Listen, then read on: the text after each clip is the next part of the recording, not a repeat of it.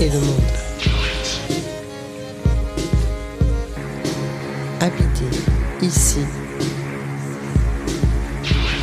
et le monde. Habiter ici et le monde. Nous parlerons crise d'habitabilité de notre époque et architecture.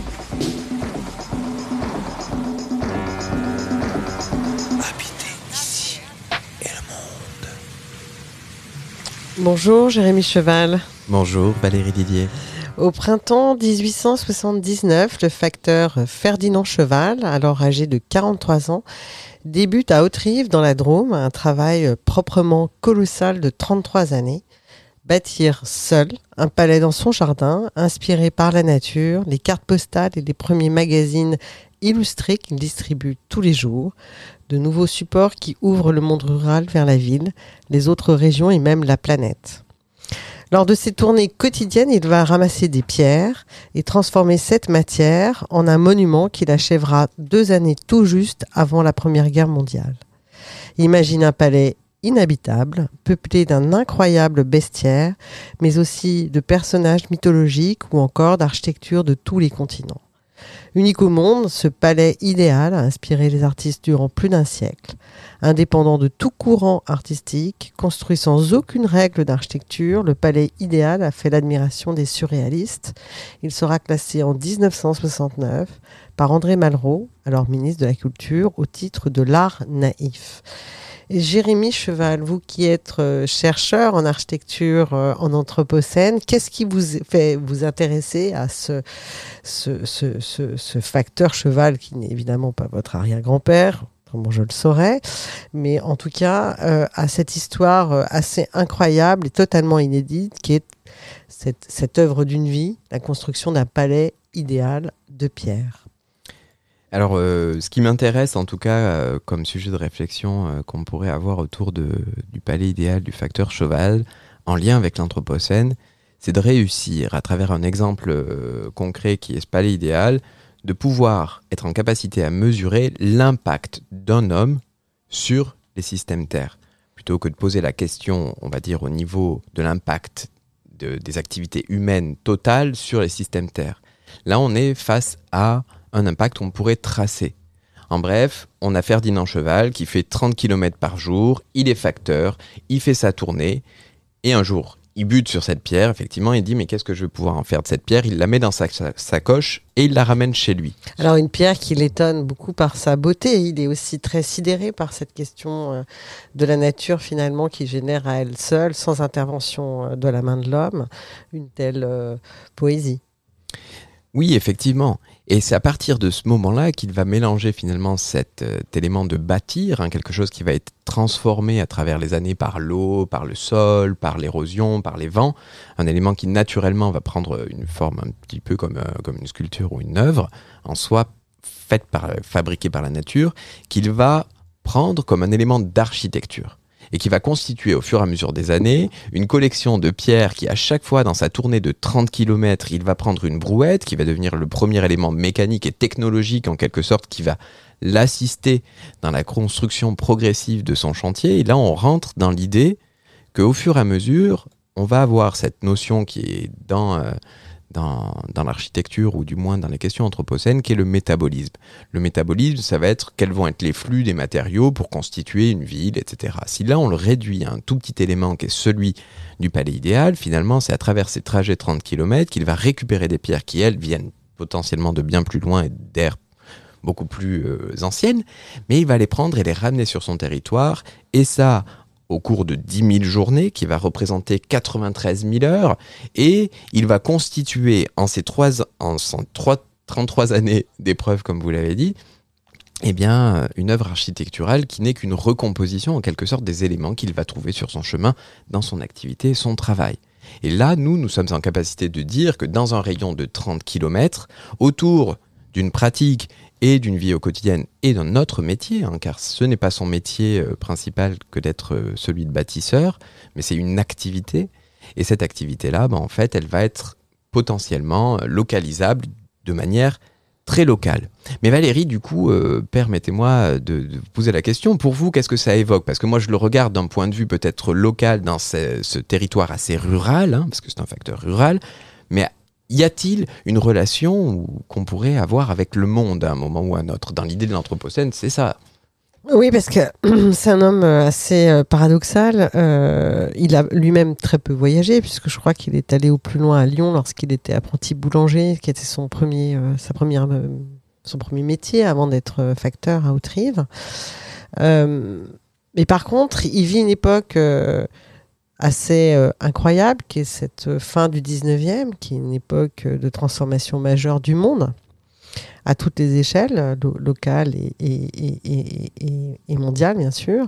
C'est l'époque de l'industrialisation, c'est l'époque des, colonisations de la France. hein, les territoires africains, asiatiques sont colonisés. C'est l'époque de la naissance de la photographie, c'est celle du cinéma, c'est également l'époque des expositions universelles. hein, euh, euh, je viens de lire euh, cette semaine euh, le livre qui s'appelle Cannibal de Didier Dedin qui parle euh, de cette question des expositions universelles dans son versant euh, le plus noir évidemment.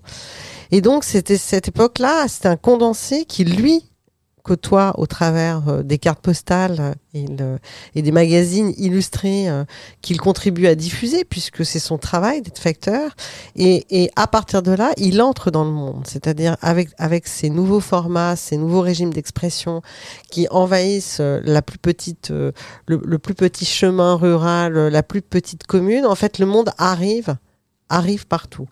Et d'ailleurs, dans son palais du, du, du- du idéal, il y aura tout. hein. C'est une, c'est une synthèse euh, du monde, c'est-à-dire euh, du chalet suisse à la mosquée, euh, du palais hindou à une maison africaine, mais c'est aussi une synthèse très universelle et humaniste, hein, puisqu'il mélange toutes les religions. Enfin, il y a quelque chose de, d'assez, d'assez, comment dire, d'assez bon chez cet homme, d'une certaine manière. Et donc, je dirais que euh, euh, ce palais, c'est une espèce de condensé du monde, au moment où justement le monde est en expansion euh, accélérée. Euh, et, que là, on touche du doigt, il touche du doigt sans le savoir d'ailleurs, hein, parce que je ne suis pas sûre qu'il était euh, préoccupé par euh, des questions que nous on appellerait anthropocènes aujourd'hui, mais il touche du doigt cette question des interrelations entre le local et le mondial et cette société qui s'accélère, qui se mondialise de manière accélérée et, et, et, nous en offre une image construite. Ça, c'est la première chose qui me, qui, me, qui me fait penser que cet homme est totalement de notre époque, finalement, sans le savoir, et son aspect naïf euh, est très touchant par ailleurs. Je rajouterais même que qu'effectivement son rapport et à la présence des, euh, des animaux hein, dans son bestiaire à l'intérieur de, ce, de ces représentations qu'il va fabriquer, hein, c'est-à-dire un il va construire à travers un imaginaire, c'est-à-dire d'avoir des images d'ours polaires, de dromadaires, d'éléphants, de flamants roses, d'éléments qu'il ne va pas forcément voir, mais qui, grâce au début de la photo animalière, on est au, début hein, de, toute cette période-là où il va accéder à ces éléments-là. En fait, il va être connecté de plus en plus au monde. Il va l'interroger dans son territoire rural et va le faire découvrir finalement aux habitants alentours, à toute la, la population qui va être concernée par et intriguée par cette construction au quotidien. Alors les premiers temps, je crois qu'il est plutôt incompris. On le prend sûrement pour le fada du village. Enfin, je- je- je- j'extrapole, mais je, pense de voir ce type avec sa brouette euh, qui transporte euh, tous les jours euh, des cailloux. C'est assez invraisemblable justement dans cet endroit-là. Mais en même temps, c'est un univers, c'est un peu comme tous les artistes. C'est pour ça que Malraux a bien fait de, le qualifier d'artiste et, d'appeler ça ce qu'on appelle de l'art naïf. C'est peut-être un des seuls exemples d'ailleurs d'art naïf en architecture. C'est qu'il il ne peut pas faire autrement. C'est-à-dire qu'il il est artiste parce qu'il ne peut pas faire autrement que continuer à ramasser ses cailloux et à transformer cette matière pour euh, projeter euh, une espèce de de- d'univers en fait. C'est un univers construit, mais c'est un univers, c'est le monde entier en fait qui se retrouve dans son jardin. Et il ne peut pas faire autrement. Et ça, c'est c'est extrêmement puissant. Et euh, aujourd'hui, c'est un, lieu qui est extrêmement visité. hein. Je crois qu'il y a plus de 300 000 visiteurs annuels. Donc, c'est- c'est c'est devenu un, point de passage pour, pour un certain nombre de, curieux, avertis ou non. Mais, mais voilà, il, il fait entrer le monde. Et je crois qu'on mesure pas assez euh, cette question des, des illustrés de, de la fin du 19e, c'est-à-dire la puissance euh, évocatrice de, de, de la photographie, du dessin, ces, ces régimes d'expression qui entrent euh, dans les, les maisons de, tout le monde, partout sur la planète. Et ça, c'est c'est le monde que l'on vit aujourd'hui de manière tout à fait banale, mais à l'époque, il faut imaginer euh, l'éblouissement, la surprise, le- l'étonnement, la, sidération.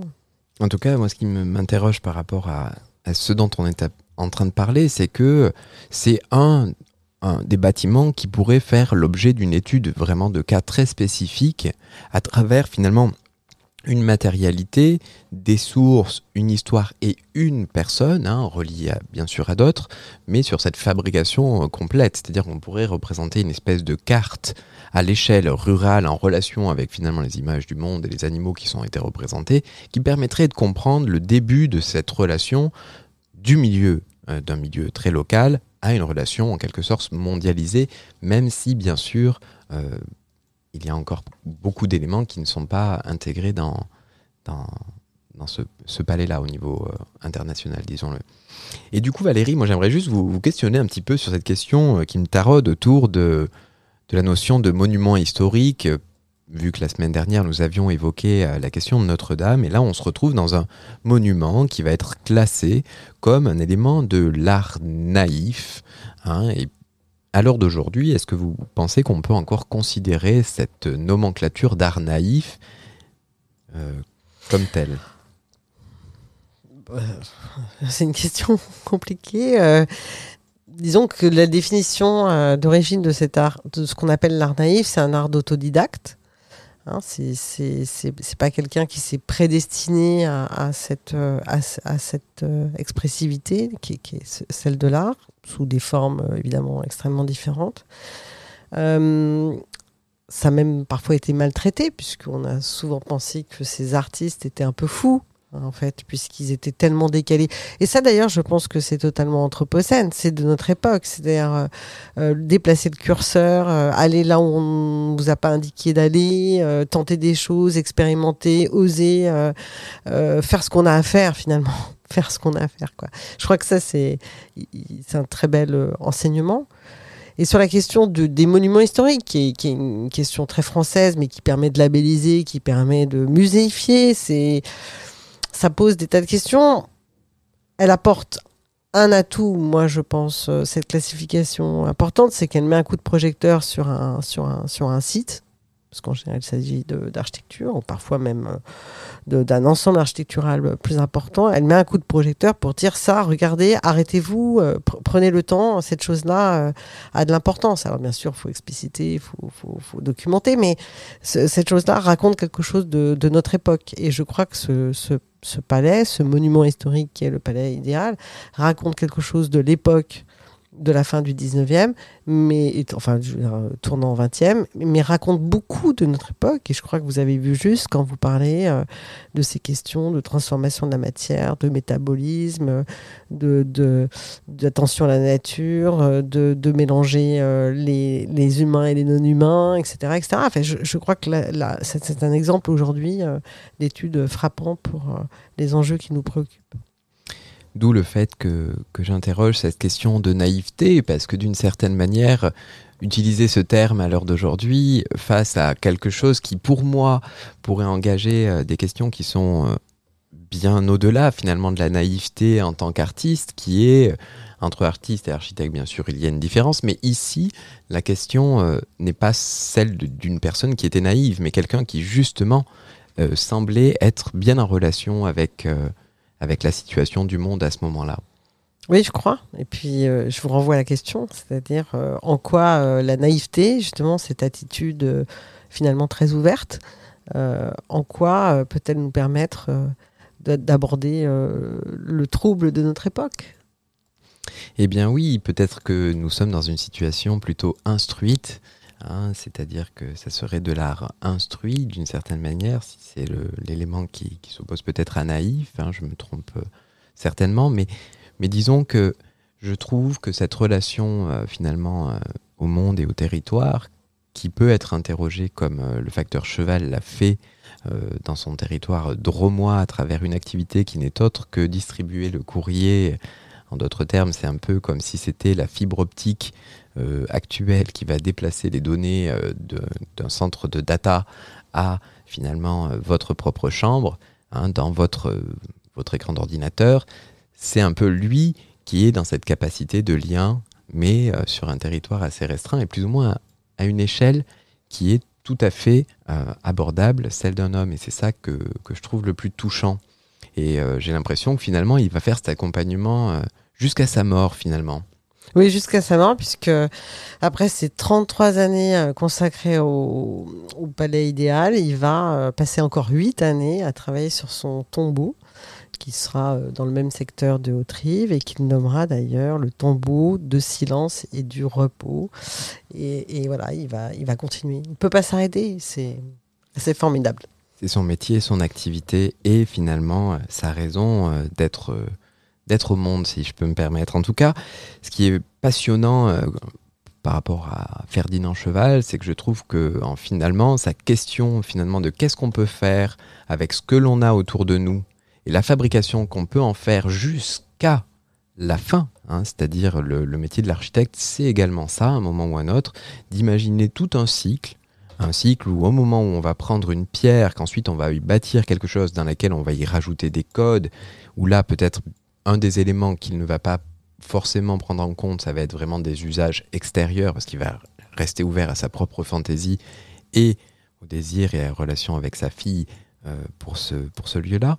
Mais il va l'imaginer jusqu'à la fin, jusqu'à finalement son monument funéraire jusqu'au moment où finalement ben, il va partir et aller dans ce rituel qui est, euh, euh, la suite dans le cimetière de la paroisse au moment où il va annoncer le fait qu'on arrive dans le monde du silence. Mais un silence qui ne s'arrête pas là parce que son bâtiment perdure et est monument.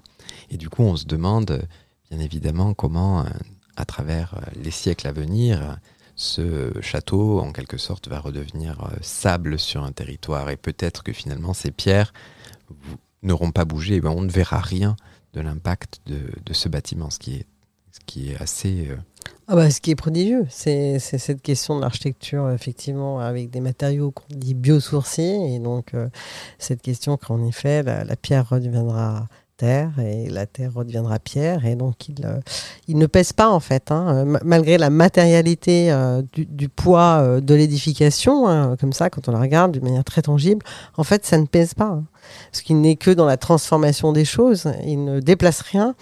Il, enfin, si, sur ces 30 km, il, il ramène des pierres, mais euh, euh, voilà, il est, euh, comment dire, il est un peu comme un animal, c'est-à-dire qu'il ne gâche rien, il ne produit pas de déchets. Il voilà, c'est assez exemplaire, même si je, ne sais pas encore une fois s'il y avait pensé, mais c'est évident que là, on est dans un métabolisme vertueux absolument total, et, et ça, c'est génial. Et un très bel exemple à regarder, en tout cas pour les architectes et, même pour toutes les personnes au quotidien, parce que dire qu'il est naïf, eh ben, c'est que nous sommes tous des bâtisseurs et nous sommes tous capables, avec quelques pierres, de fabriquer un nouveau monde. Et je l'espère que nous y arriverons, parce que euh, l'Anthropocène, eh bien oui, c'est plein d'exemples qui nous montrent qu'on est relié avec des situations compliquées. Et bien là, même en faisant un autre métier, sachez que vous pouvez un jour construire votre propre maison. En plus de votre travail au quotidien. Il suffit juste de ramasser quelques pierres ci et là. ok, bonne brouette. Au revoir.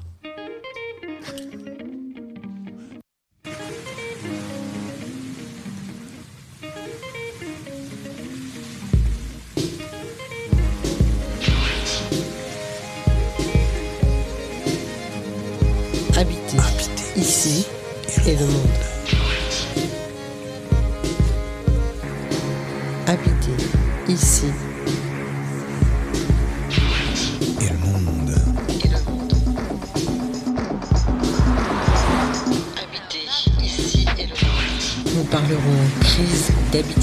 De notre époque.